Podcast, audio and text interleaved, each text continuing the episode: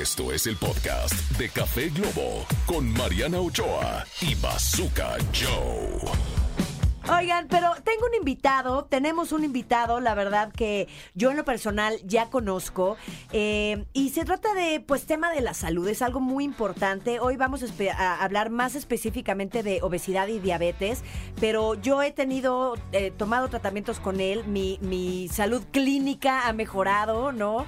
De repente nos dimos cuenta y que traía bajo el hierro y el, este, el azúcar medio alta, y, en fin, él es un especialista en nutrición clínica por la Universidad de Anáhuac del Norte, médico especialista en nutrición clínica y manejo integral de la obesidad. Es miembro activo de la Sociedad Mexicana de Obesidad y de la Academia Mexicana para el Estudio de la Obesidad y cuenta con certificaciones del World Obesity Federation y de la Federación Latinoamericana de Terapia Nutricional.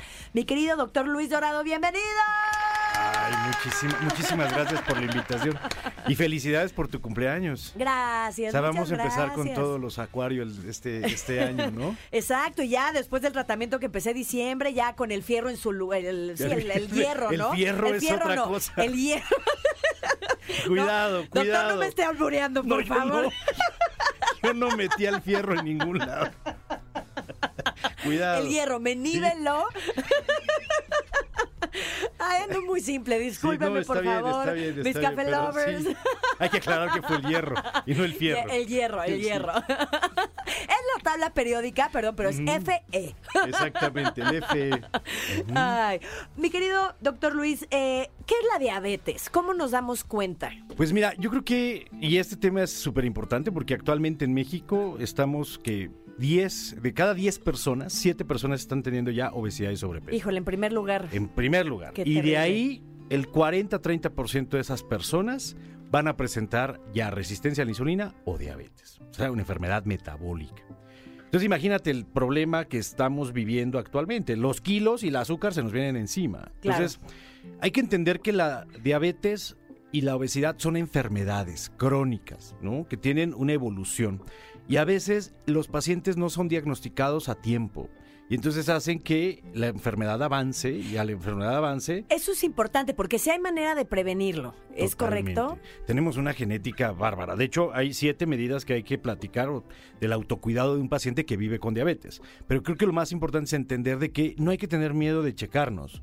O sea, no hay que tener miedo de ir al médico, hacernos un check-up, una valoración, de que nos midan la glucosa. O sea, no hay que tener miedo. Hay que dejar también mitos, ¿no? De que, ah, es por susto se me subió el azúcar o por susto pasó aquello. No, el Claro, susto claro. viene cuando la glucosa empieza a generar efectos a largo plazo como problemas para la- moverse, problemas para comer, problemas renales, problemas para ver. O sea, la diabetes es una enfermedad silenciosa bárbara. Sí, y acaba, como lo acabas de decir, con la vista y con, con muchísimas cosas, pero lo más importante es que se puede prevenir. Ya, ya que un paciente tiene diabetes, ¿cuáles son estos pasos que me comentabas? Pues mira, yo creo que lo primero es identificar. Si tú eres como, como persona empiezas a tener mucha sed, o sea, a pesar de que tomas agua, empiezas a sentir que tienes mucha sed, y empiezas a tomar y tomar y no se quita, eso se llama polidipsia.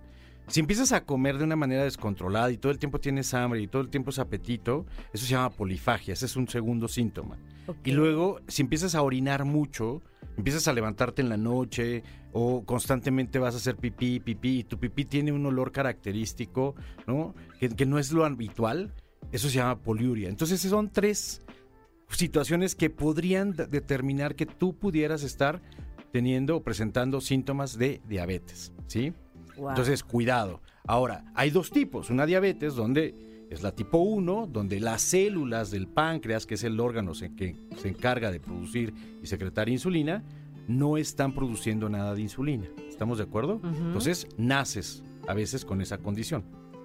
Dos, la diabetes tipo 2. La diabetes tipo 2 es una diabetes donde mi cuerpo estuvo expuesto a ciertos factores ambientales, alimentación, genética, malos hábitos, etc. Y mi páncreas estuvo sobreproduciendo insulina porque estuvo demasiado eh, tra- trabajando a marchas forzadas para controlar todo esto. Y entonces esas células empezaron a estresarse, morirse, ¿no? Entonces dejan de producir insulina.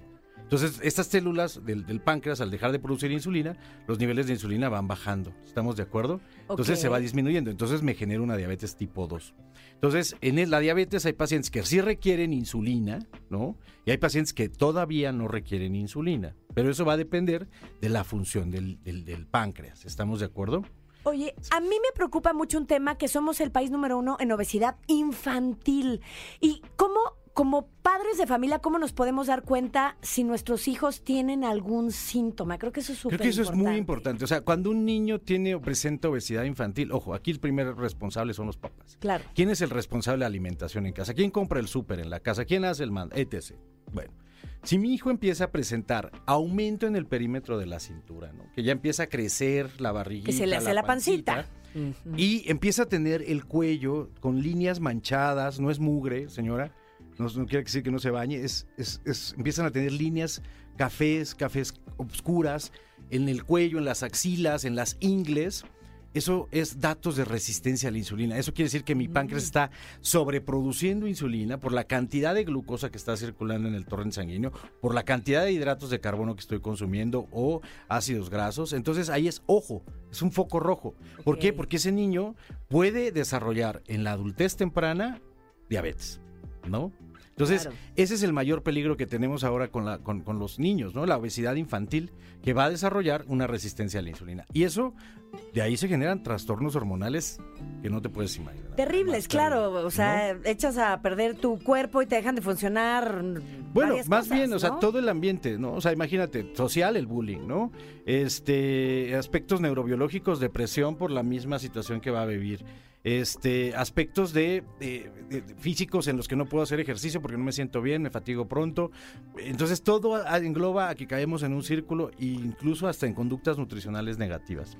Y ¿no? hablando de conductas, ¿cuáles son las, las conductas que debemos tener? Yo creo que tenemos que tener siete autocuidados en el paciente que ya vive con diabetes. Primero, comer saludablemente. O sea, hay que entender de que yo bebo con una enfermedad. Si es un paciente que tenga diabetes, tengo que aceptar que tengo diabetes y no me voy a curar. O sea, ojo, ojo, Claro. hasta ahorita no podemos decir, ah, la diabetes se curó. O sea, no, No, se está controla. controlada porque estás tomando medicamentos, porque mucha gente dice, bueno, me hice el estudio y es algo controlada. No, señora, es que usted está tomando su medicamento. ¿Estamos de acuerdo? Entonces hay que entender que es una enfermedad crónica, que hay que tener esa vigilancia. Entonces, primero, tener una, una alimentación saludable. Tengo que cuidarme. Deje de tomar refresco, deje de tomar alimentos ultraprocesados, deje de comer eh, cosas que ya sabemos que nos hace daño. O sea, no digamos, ay, tengo que hacer una dieta de diabético. No, tiene que cuidarse en sus Claro. alimentos. ¿no? Dos, mantenerse activo. O sea, no debemos de tener eh, esta idea de que, pues es que a mí no me gusta el deporte, a mí no me... No, debe de haber algo que nos agrade, que nos guste para mantenernos activos, Por caminar. Por lo menos una caminadita, sacar a pasear al perro, ir algo, al ¿no? súper, este, ir al centro comercial, este, vámonos, me, me bajo una estación antes del metro, me bajo dos calles antes de llegar a mi casa.